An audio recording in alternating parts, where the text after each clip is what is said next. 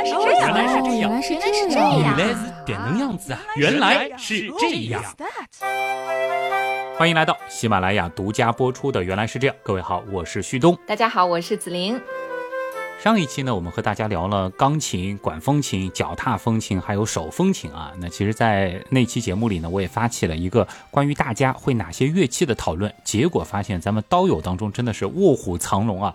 哪天咱们要组织一场刀友音乐会，应该也是不缺演奏者。哎呦，你想的倒是挺美啊！想想这个画面，应该也是挺壮观的啊。那所以今天呢，我们就承接上期的话题，和大家继续来聊一聊键盘乐器。上期节目之后啊，我一直在思考一个问题。你看这管风琴和钢琴，它的键盘长得那么像啊，我觉得这两种乐器之间是不是有某种渊源呢、哎，的确，这本身就是很符合逻辑的一种思考。当然啦，它们毕竟都是人造物，对吧？它肯定不会说是像自然界那种啊出现趋同演化的现象。那么到底是先有钢琴还是先有管风琴呢？我们呢，其实就得从管风琴和钢琴的发展历史开始讲起了。倒不如先花一点时间啊，来聊一聊历史上出现的那些比较有代表性的键盘乐器吧。好，首先呢，先回答你刚刚的问题啊。论发明时间，那肯定是管风琴更早。要知道，人类其实很早很早的时候就已经意识到，管状的物体是可以通过吹气发出声响的。哦，有道理耶。比如说骨头或者植物当中的中空的茎秆，尝试去吹一吹它们，应该也是自然而然的事情。是的，再后来呢，无论是出于打猎，比如说向同伴发出信号，又或者说是出于某种原始宗教的目的，先民们呢就会开始有意识的去收集、制作这类可以通过吹气发声的管状发声器具。那至于这种东西它能不能被称作为乐器呢，则倒是仁者见仁的一个问题了。哎，那你说要称之为乐器的话，哈，除了能发声，还需要符合哪些标准呢？不同类型的乐器呢是有不同的标准的。那我们以笛子为例啊，如果说某个考古学家就出土了一根中空的骨头，其实呢我们是没有办法判断它是否就是乐器的，嗯很有可能就是一个吃剩下的骨头随手一丢，对吧？但是啊，如果在这个骨管身上，我们还看见了，哎。刻意去挖凿的那种暗孔，那它就极有可能是一件专门为演奏音乐而制作的乐器了。哦，这倒是啊。就如果说它是一个管状物，对吧？它嗯也可能是取水工具或者说武器之类的。哎，是的，比如说那个吹剑，对吧？嗯，比如说啊，出土于中国河南省贾湖遗址的贾湖骨笛，这批骨笛呢，它的制作时间距今呢大约是八千到九千年。而之所以它能被认定为是中国乃至世界上最早的吹奏乐器，就是因为它们身上是有明确的凿孔。数量呢是在五到八个之间，可以用来演奏五声或七声调式的乐曲。哇，你想不到音乐的历史这么悠久啊！对，那当然实际肯定会更早啊。我们现在出土的证据呢，已经可以追溯到，你看将近一万年前了。那在其他的遗址当中呢，其实也发现有结构相对简单的骨哨，比如说河姆渡遗址的出土，距今呢也有七千年，它使用的是禽类中段的肢骨加工而成。那出土的时候呢，这个腔内啊还插有一根肢骨。将有孔的一段放到嘴里轻吹，那同时呢，我们去抽动腔内的这根支骨，就可以演奏出简单的乐曲了。哇，这个结构有点类似于吹长号是吗？这个动作是的，只是非常迷你啊。啊，这样的证据呢，就可以让我们推测它大概率也是一件乐器了，对吧？哦，那如果也没有暗孔，中间也没有插其他的什么东西，就是一堆管子呢？哎，那有一种情况，如果我们发现了一堆长短不一的管子，它是比较有规律的埋在一起，那说不定这在当时也是一件乐器。哎，你是说类似于排箫这样的乐器吗？是把数根不同音高的管子并排固定在一起，这样的操作呢，其实并不复杂。那不难想象啊，在古笛、古哨出现的年代，应该也会有不少先民想到了这样的乐器制作方法。你说了这么多管乐器的起源，这个目的是什么呢？我想说的是啊，排箫或者叫排笛这种东西啊，其实可以看作是管风琴最早的祖先。哦，这么说也有道理啊，就是起码管和风这两个要素是都有了，就差把它变成可以用手弹的琴了。哎，没错，那到了公元前三世纪，在古希腊的亚历山大城，一位叫做克特西比奥斯的工程师呢，就制作了一台水压式管风琴。它的设计呢，可以让这台设备通过水力来持续的产生气流。这么早就有了？当然了，那个时候呢，其实还没有类似于现在这样的键盘，演奏者呢是需要通过一系列的操纵杆控制活塞的开启和关闭来进行演奏。但这的确也是历史上记载的最早的一批管风琴之一了。哦，但这个进步其实还是很大的，毕竟我们终于不要再用嘴来吹气了。是的，这就机械化了，对吧？嗯。那么自此之后呢，管风琴这种乐器就开始逐渐引起了人们的注意，人们开始一点一点的改良它。比如说呢，水力产生的这个气压并不稳定，所以呢，就改用风箱来鼓风。操纵杆毕竟也不是很方便，所以呢，又进一步的去改良它的机械结构，用了一些按键来操作活塞。这些按键相互之间离得比较近，能够用手指操作，这样呢就可以用来演奏速度更快的那些曲目。嗯，那这就是键盘最早的雏形了。哎，对了，那个时候的管风琴，它也是和建筑一般巨大的吗？那倒未必啊，当时的管风琴还是比较小型的，很多是可以随身携带。这么可爱吗？是的啊，当然了，等这个时间来到中世纪的时候啊，管风琴呢就开始进入到教堂了，而一部分管风琴啊也才正式的开始走向了大型化之路，融合成了教堂的一部分。比如说，公元九百五十年的时候，英国温切斯特大教堂就建造了一座当时欧洲最大的管风琴。那座管风琴就已经有四百根音管，二十六个风箱。演奏的时候呢，需要七十个人来鼓风。据说啊，这个声音可以响彻全城。哇！光鼓风就需要七十个小东子啊，太霸气了！这人数都够组建一支管弦乐队啦。呃，的确啊，你想这个宗教嘛，在凝聚人力这一块，向来呢是有着巨大优势的。而管风琴这种可以做的很大的乐器，的确是给人一种好像可以上达天庭的感觉。嗯。管风琴从诞生开始呢，似乎就是一直这样的平稳的发展。人们呢，就是一点一点的去改良它，一点一点的去改进它，逐渐的让它变得越来越复杂，越来越精良。嗯，我仔细的琢磨了一下啊，你刚才用平稳发展哦，平稳这两个词用的挺高情商的啊，是这个意思吧？我的确是有个言下之意啊，那就是管风琴它的这个发展呢是比较平滑的，在历史上呢其实并没有那种明显的突飞猛进的这种进步啊。比如说呢，一直要等到十三、十四世纪的时候，琴键的标准尺寸才逐渐的被确定下来。键盘操作才完成了对之前的那种滑杆加操作杆的那种操作方式的彻底替代。哇，那真的是经历了很长时间啊！是，那再后来呢，就到了文艺复兴时期，随着机械加工水平的进步，音管的音色呢就开始逐渐丰富起来，音栓也逐渐的增多，还出现了上期提到的脚键盘。那么再到现代。电力成为被广泛使用的能源之后，管风琴呢也开始使用电力来进行鼓风，并且呢是使用了一些电子电路来取代了原本复杂的机械联动。管风琴呢，终于也是一步一步慢慢的演变成了我们现在看到的样子。嗯，好，那么管风琴的发展脉络，我觉得梳理的差不多了哈，从古至今跨越了两千多年，对吧？嗯嗯，那么钢琴的历史又是怎样的呢？其实你刚刚说管风琴跨越两千多年啊，如果把排箫也算上的话，这个时间跨度可能是有个大几千年。祖先也要算上是吧？是。那如果说我们要追溯钢琴的先祖啊，或者说是它的最早的起源，起码在原理层面，我们是可以追溯到一位咱们原样的老朋友的，那就是古希腊的毕达哥拉斯啊。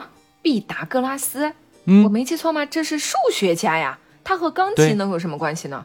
哎，子菱别忘了，音乐和数学本身其实是有着密切联系的。怎么说？声音的本质它就是振动，声音的高低啊，我不是说这个响度啊，其实呢就是由振动的频率所决定的。所以呢，音乐啊，它真的就可以被当作为数学问题来进行研究。哎呦，我觉得这个话题啊，非常的原样啊。这个的确是一个很值得去填的坑啊。当然，我们先说回来，毕达哥拉斯为了做研究，就制作了一个可以被称之为独弦琴的装置，它能够调节弦振动部分的长度。那虽然说只是一个实验装置，但它也可以被看作是西方各种弦乐器的早期祖先了。而后来呢，这种独弦琴它也的确发展成了各种各样的弦乐器。嗯，我懂你意思了。钢琴本质上它其实也是一种弦乐器。是的。啊，然后呢，就到了十五、十六世纪的时候，乐器制作者们呢就开始尝试把管风琴的键盘系统和弦乐器给结合起来，这其实就是钢琴最早的原型了。当然了，这一时期这类可以被称之为古钢琴的键盘弦乐器种类是非常多的，译名和定义呢也是存在着一些争议。不过呢，我们可以从发声原理的不同，粗糙的把它们分为击弦古钢琴和拨弦古钢琴这两大类。哎，击弦就是敲击琴弦产生声音，对吧？拨弦就是拨动琴弦产生声音。呃，这让我想起了一个，就是扬琴，还有一个竖琴。哎。子玲这个补充其实很棒啊！我们先来说一下击弦古钢琴啊。你刚才说的扬琴呢，现在呢是被看作为我们传统民族乐器的一部分，对吧？但它其实呢是中世纪波斯地区的杜西马琴传到我们这儿之后演变而来的。而击弦古钢琴呢，我们差不多也可以理解为是杜西马琴加上键盘结构的一种产物。那这样说来哈，扬琴和钢琴还真能算是堂姐妹呢啊！是的，是的，的确，他们可以说是有共同祖先的。嗯，当然了，现代钢琴虽然也是击弦发声，但它的结构呢是要比当时的击弦古钢琴复杂许多的。古钢琴的结构其实很简单，琴键和击弦的金属部件都固定在同一根木条上，再加一个支点，形成杠杆。琴键按下去，另一头就抬起来，敲到琴弦上，发出声音。它的原理呢，其实和我们小时候玩的那个木头玩具钢琴是很像的啊。木头玩具钢琴是不是很多人家里都有一台啊？呀，对，是唤起了我非常古早的儿时记忆啊。啊，那拨弦古钢琴又是什么样的呢？拨弦古钢琴里啊，最有名的一种呢，叫做羽管键琴。顾名思义啊，这种乐器它使用鸟的羽毛管作为拨弦发声的工具。羽管键琴在当时其实很受欢迎。其实现在不少古典钢琴曲目都是当时的作曲家为羽管键琴所做的曲子。嗯，这被你说的我都很好奇了。羽管键琴的音色是什么样的呢？我们听听看啊。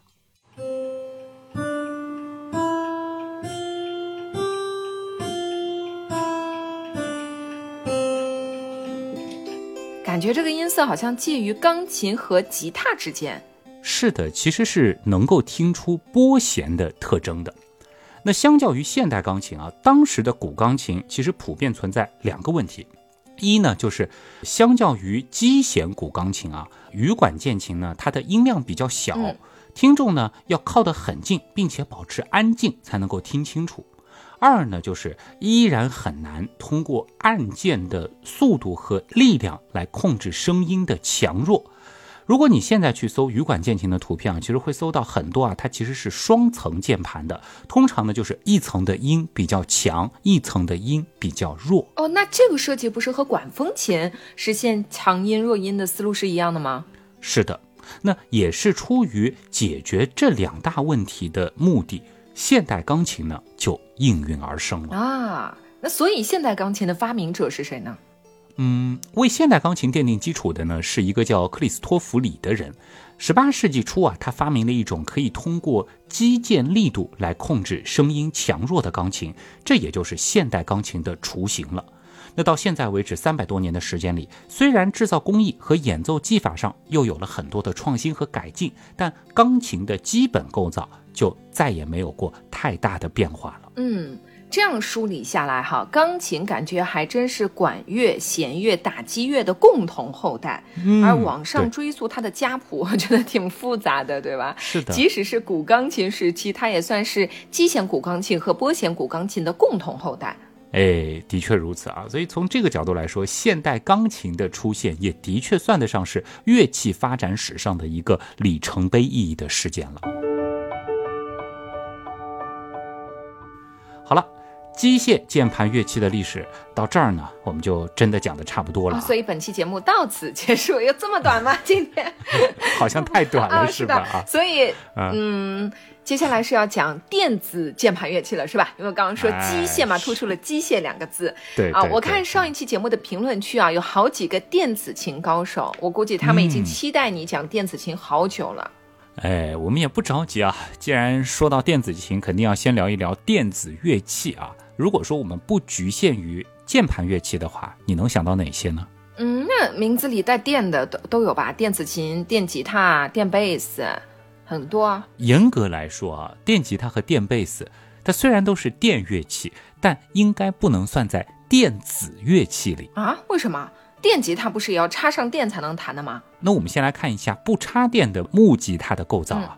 吉他呢是通过拨动琴弦产生声音，然后琴弦后面呢有个很大的共鸣箱，共鸣箱呢可以起到放大声音的作用。而电吉他它的后面是实心的，因为没有了共鸣箱，虽然拨动琴弦也是可以产生声音的，但是那个声音啊会很小。嗯，所以插电的意义本质上是放大琴弦的声音。是的，通过拾音器，也就是装在电吉他上的麦克风，把声音收录进来，再通过音响放大以后播放出来。可以这样说啊，电吉他的声音啊，它其实是演奏者弹出来的，用电呢只是起到了放大声音的作用。嗯，那电子乐器呢？而电子乐器呢，则是记录下演奏者的操作，然后转化成声音播放出来的乐器。哦，就是相当于这个声音本身都是电子合成的。没错，哎，我还有点好奇啊，上一期你说管风琴才是电子琴的祖先，那为什么不是钢琴呢？在回答这个问题之前啊，我们先来给电子琴下一个明确的定义，好不好？这还要下定义吗？小朋友都知道好吗？啊有键盘啊，插上电，按下去会响的，这就是电子琴啊。你说的也没错。从广义上来讲呢，我们的确可以把所有的电子键盘乐器都叫电子琴，包括我们后面会讲到的电子管风琴、电子钢琴和合成器等等。但狭义上啊，我们通常称为电子琴的设备呢，指的是一种叫做编曲键盘的东西。哇塞，这个名字听起来一下子就比电子琴高大上多了。老师，啊我不学电子琴，我要学编曲键盘。啊，没问题，我们继续上电子琴的课啊。一样。首先呢，我们来聊一聊它为什么叫编曲键盘啊。当然呢，其实这个概念本身它也没有太明确的定义，反正它就是可以这样叫。嗯那通常来说呢，它首先得有键盘，有扬声器，不用外接其他设备就可以演奏。其次呢，它可以模仿很多乐器的音色，而最关键的一点是，编曲键盘呢是可以自动伴奏的。哦，自动伴奏，这个听起来很厉害呀、哎，你还记得上一期我们讲手风琴的时候啊，提到就是左手的贝斯可以给旋律配低音和和弦，对吧？嗯，学过乐理或者乐器的同学们应该知道啊，和弦这东西呢其实是有套路的，我们可以根据一定的规律或者经验给旋律配上和弦，来增加音乐的表现效果。嗯，是的，不瞒你说，这方面我还是有一点点懂的。但是呢，呃，其实啊，和弦本身也是可以做文章的。比如说啊，你知道现在是用哪个和弦是什么节拍？哦，节拍就是常见的，比如说四拍，动次打次，动次打次；三拍的蹦擦擦，蹦擦擦啊，说的简单一点啊。呃，对对对，谢谢补充啊，就怕有的朋友连节拍是什么都不知道啊。那么除了和弦节拍呢，比如说我们还知道了，就是这首乐曲它演奏速度的这个快慢，那这样呢，你就可以用不同乐器的音色来把这个和弦给玩出花样了，再配上鼓点增强节奏感，这样一来呢，这个旋律啊，它的伴奏效果就很丰满了。哦，说了那么多，不如直接来听一听效果吧。嗯，那我们先来听一组和弦啊。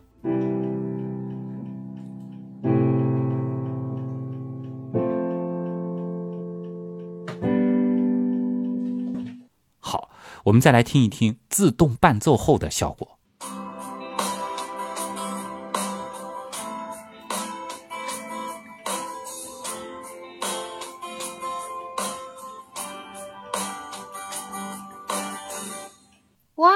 感觉就是有一个小乐队在旁边伴奏啊。嗯，所以这些都是自动的吗？的确啊，编曲键盘比较常见的演奏方式呢，就是先设置好演奏乐曲的节拍和速度，然后呢设置成自动伴奏模式。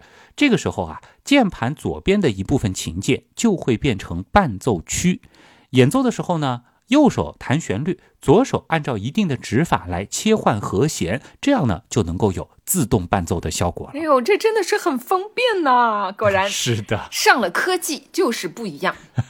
是啊，那我们再来听一下啊，刚才的这个自动伴奏，再搭配上旋律，它到底是一个什么样的效果？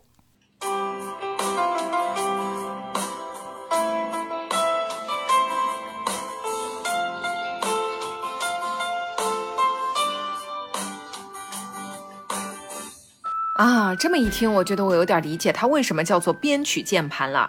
它是真的能够把一段旋律直接变成完整的乐曲的。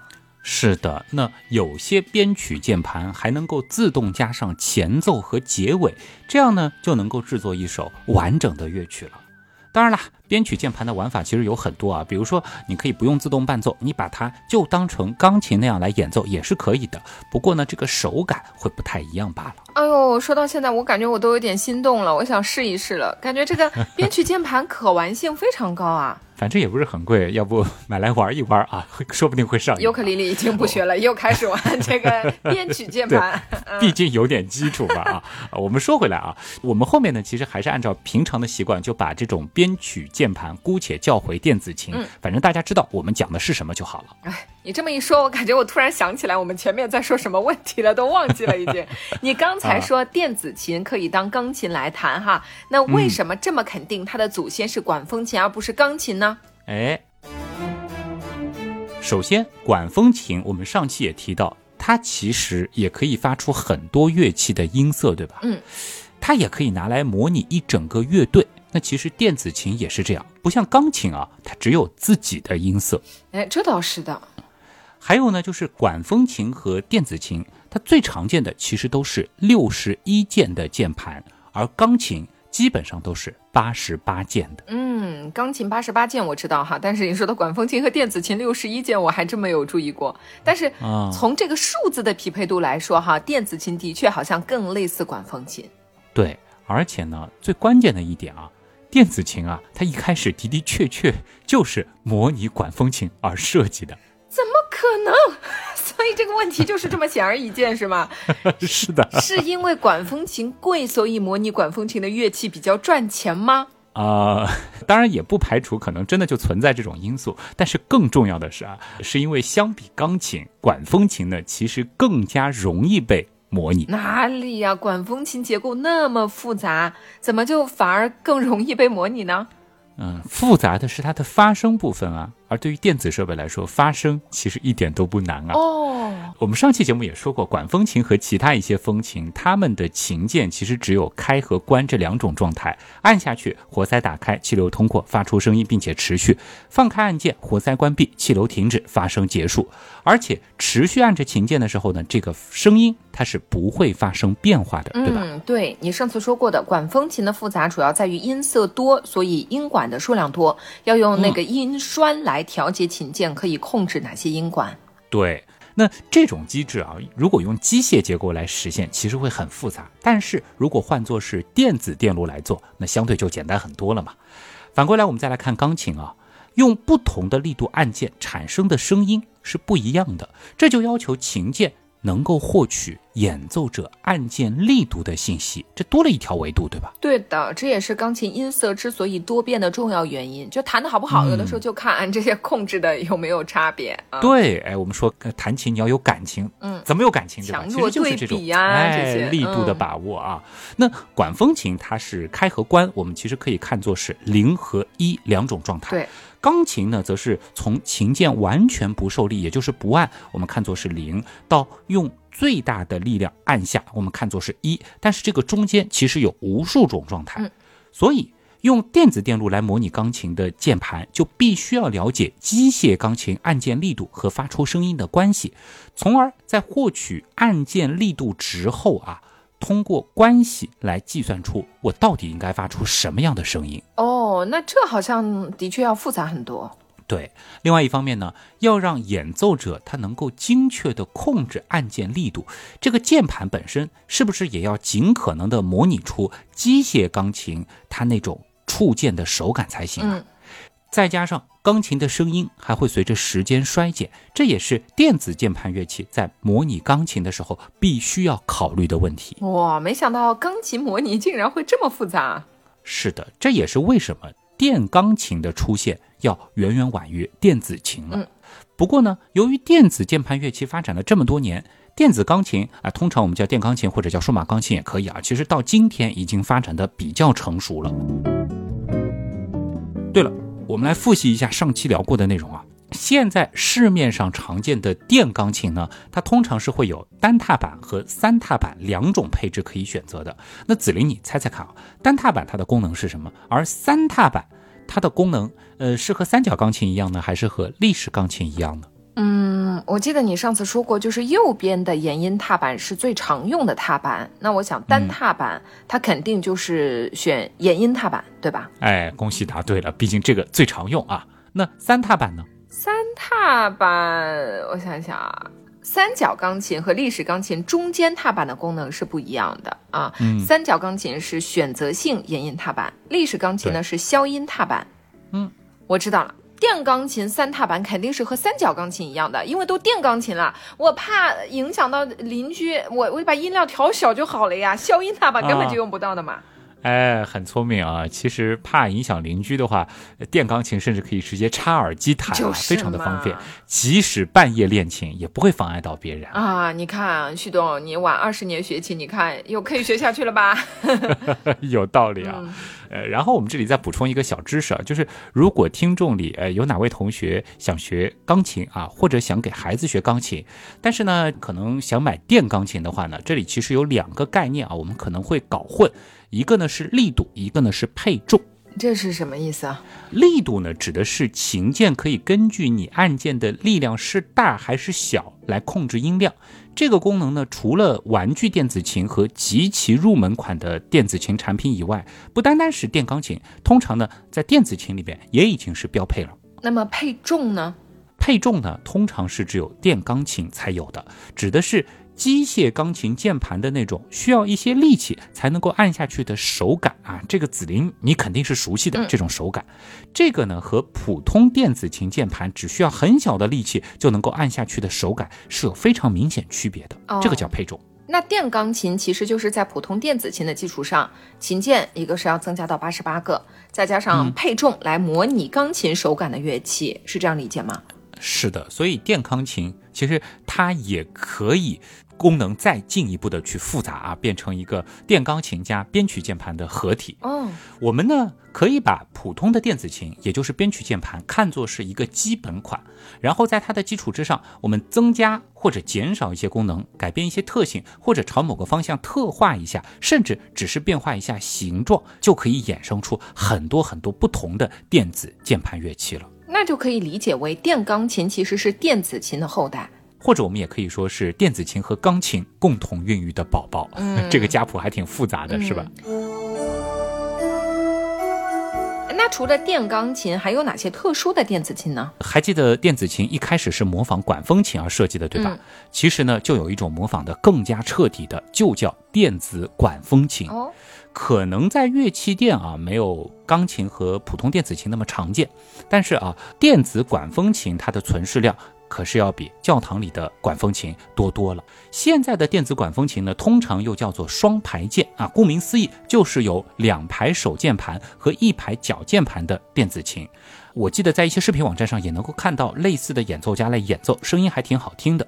它呢也装了踏板和音栓，当然了，音栓现在都已经完全变成按钮的形式了。哎，那还是真的很形似的啊，而且也可以作为管风琴的练习工具。你刚刚说到那个，我就很想说了，你说啊这个。电子的管风琴比教堂里的管风琴多多，那肯定要多的。教堂里那个多大呀？而且只能在教堂里，数量极其有限，对吧？你说练习这个可能性也是比较少的，所以如果使用电子管风琴的话，那就容易多了。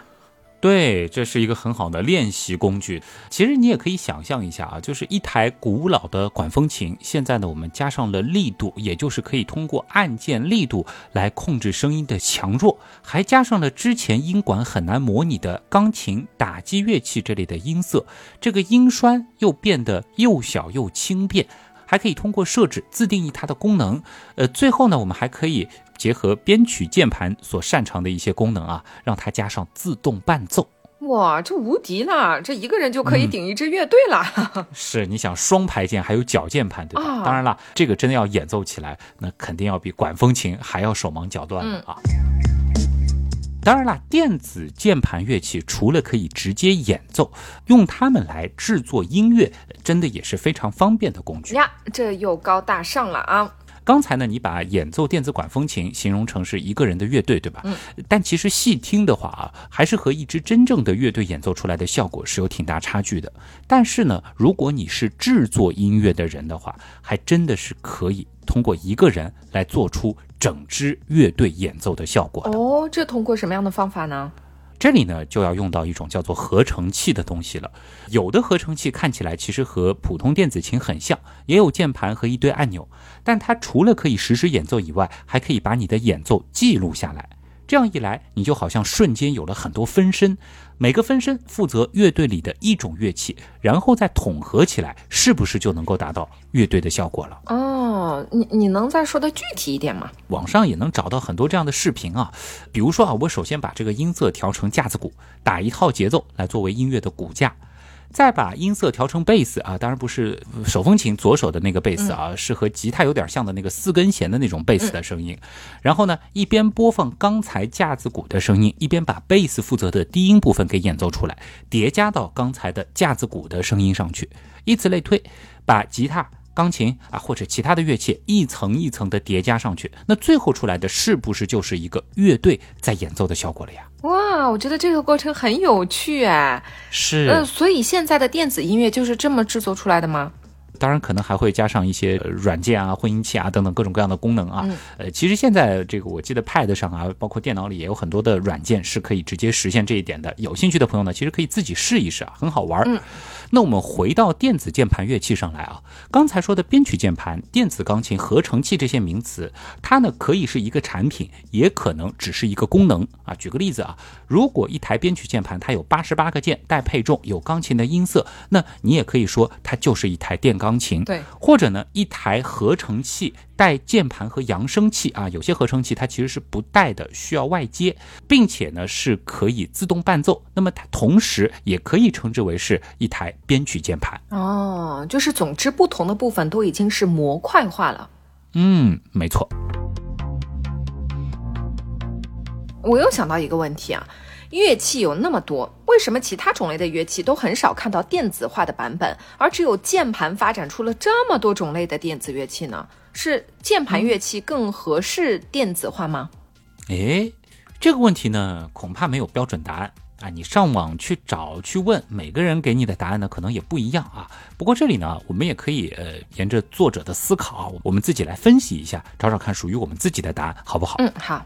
那刚才我们讲管风琴历史的时候呢，有一个细节我是一笔带过的，不知道你有没有注意到，就是管风琴一开始使用操纵杆控制活塞的开启和关闭来控制音管的发声，后来为了让演奏更加方便，他们呢就改良了机械结构，改用按键来控制活塞，这就产生了键盘的雏形。嗯，这个我记得呀，这个也让管风琴的演奏方式产生了很大的一个改变，更接近现代的键盘乐器了。是的。那刚才你提到了啊，从操纵杆到按键的这次改良，让管风琴的演奏方式发生了改变，但管风琴的发声原理却没有变化。那如果我们换个角度来看啊，是不是也可以理解为，当时管风琴面向演奏者的演奏界面，也就是输入设备和实际的发声机构已经完成了分离，成为了两套相对来说是相互独立的系统呢？哎，好像有点明白你的意思了啊。我们来举几个实际的例子啊，比方说打击乐器，你用手啊或者是鼓棒来敲击，使乐器产生震动发声；或者吉他、竖琴这样的拨弦乐器，你的手拨动琴弦，使琴弦震动发声。还有呢，像是提琴、二胡这样的啊，是琴弓和琴弦摩擦发声等等。嗯，你意识到它们的共同特点是什么吗？就是这些乐器是靠演奏者自身的操作直接导致发生的，演奏者操作的和实际发生的是同一套系统。对，那我们再来看管风琴和钢琴。演奏这类乐器的基本操作呢，它都是按下琴键，但这个操作本身并不会使乐器直接发出声音，而是需要通过一系列的机械装置传动啊，使活塞打开气流进入音管，或者控制琴锤敲击琴弦发出声音。当然了，这两类乐器之间，它可能并没有绝对泾渭分明的界限。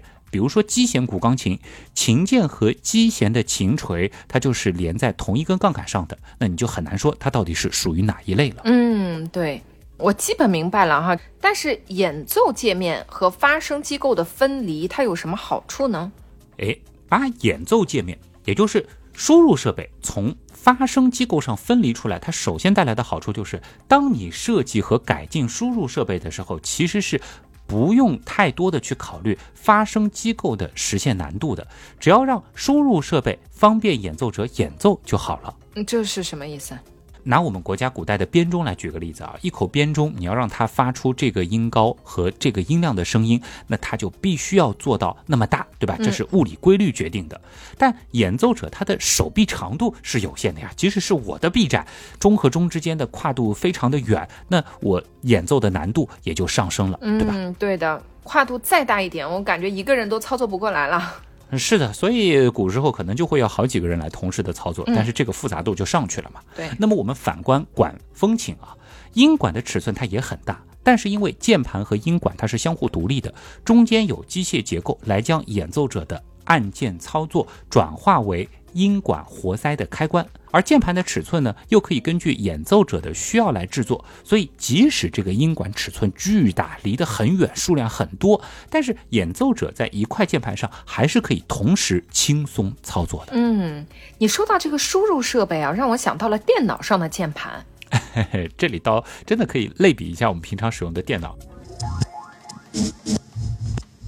我记得小时候的电脑课上，老师就说过啊，键盘和鼠标呢是常用的输入设备。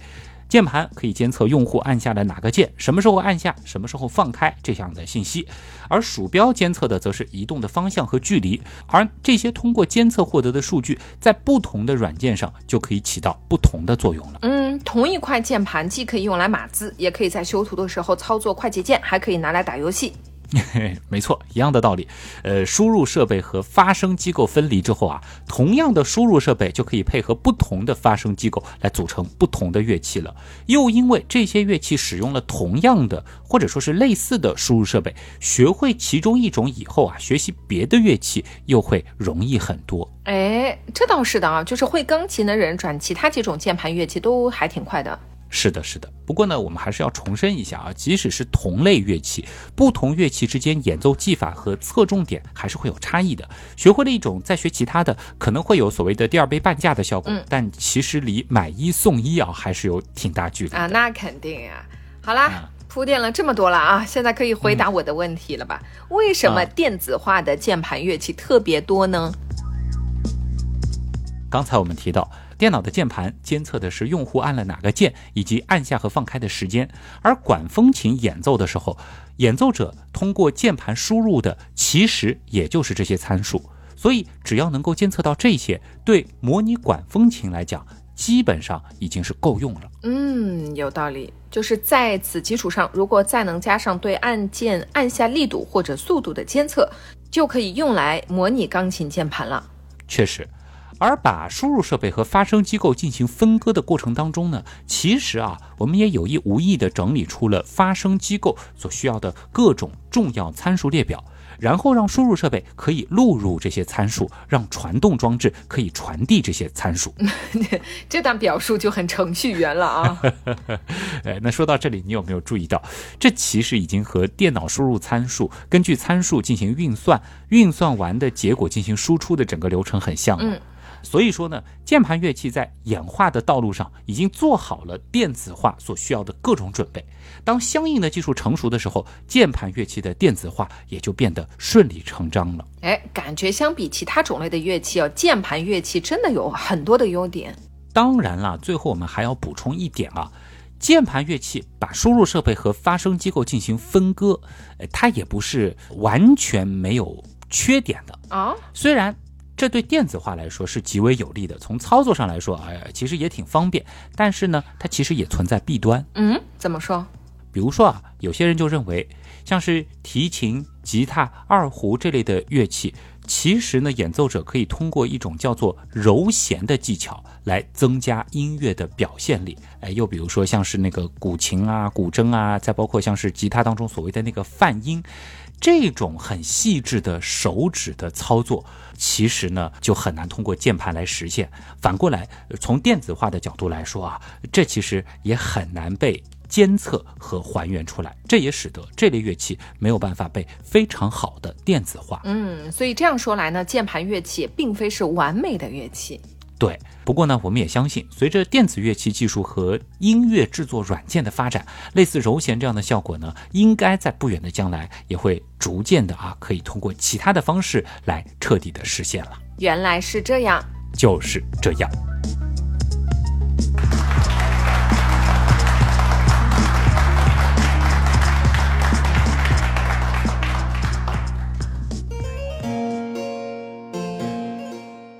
子林，你有没有觉得，就是本来可能想着这个键盘乐器的下期还能够有些什么让人特别眼前一亮的知识点，但是呃，今天聊完了，好像还是会觉得它给我们带来了很多以前根本没有注意到的有趣的知识啊。嗯，是的，就是当你说到电子琴和管风琴啊，关系要更大于电子琴和钢琴的时候，其实我原先是很纳闷的。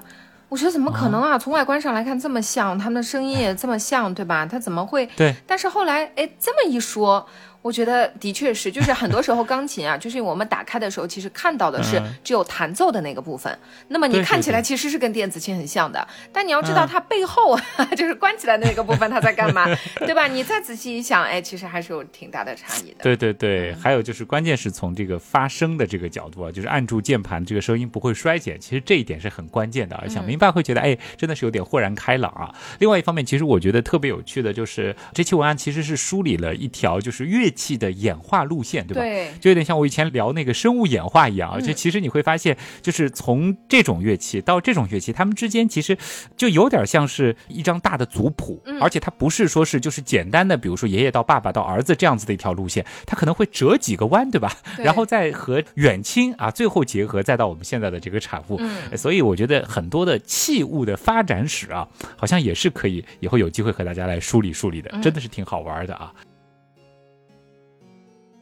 当然，这期节目毫无疑问啊，还是我们的老朋友啊，原阳南斗群的庸人妙想同学给我们写的啊。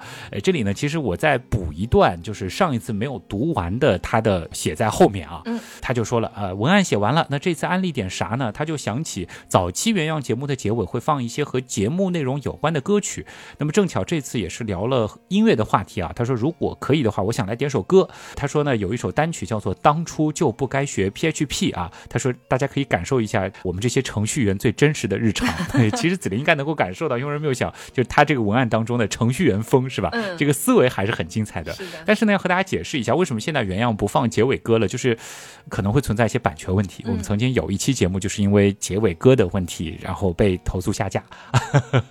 所以就是我们我们现在结尾是肯定不能放这样大段大段的这个音乐了啊。当然，大家有兴趣，其实可以听一听那首就叫《当初就不该学 PHP》啊，这首歌还挺好玩的。呃，另外呢，就是。是庸人谬想，就是特别提到文案当中所使用到的音频素材呢，原本他是打算找一家琴房录制的，但是他创作这个文案的时候啊，因为是困在家中嘛，对吧？呃，他也不知道商业机构何时能够开门营业，所以呢，就只能用家里的一台没有自动伴奏功能的电钢琴来临时录制了。而且因为他的那个录制设备又很简陋，他其实是用手机录的，所以呢，哎，我知道上一次有人就从那个伴奏当中啊听。出来好像这个效果有点差，对吧？他说这里也说一声抱歉啊，如果有办法替换成音质更好的素材，可能效果会更好一些。但是啊，我本来是想找他，就是重新再替换一下的。反过来想一想，这也算是一段独特的经历，是吧？他当时其实也说了，就是说如果需要的话，可以在解封以后啊，通过别的渠道想办法自己去录制。呃，再次对以上造成的影响表示抱歉。哦，我觉得他真的是太好了，这根本没有必要抱歉，对吧？最后呢，就是他也是祝愿疫情早日过去。我觉得回到二零二三年的八月份再来看一下，感慨万千啊，终于过去了，太好了，是吧？他这段文字呃是写在二零二二年的五月三号，对吧？是的，嗯，对对对，已经过去一年多了，其实啊，现在的情况啊不一样了啊，有啊。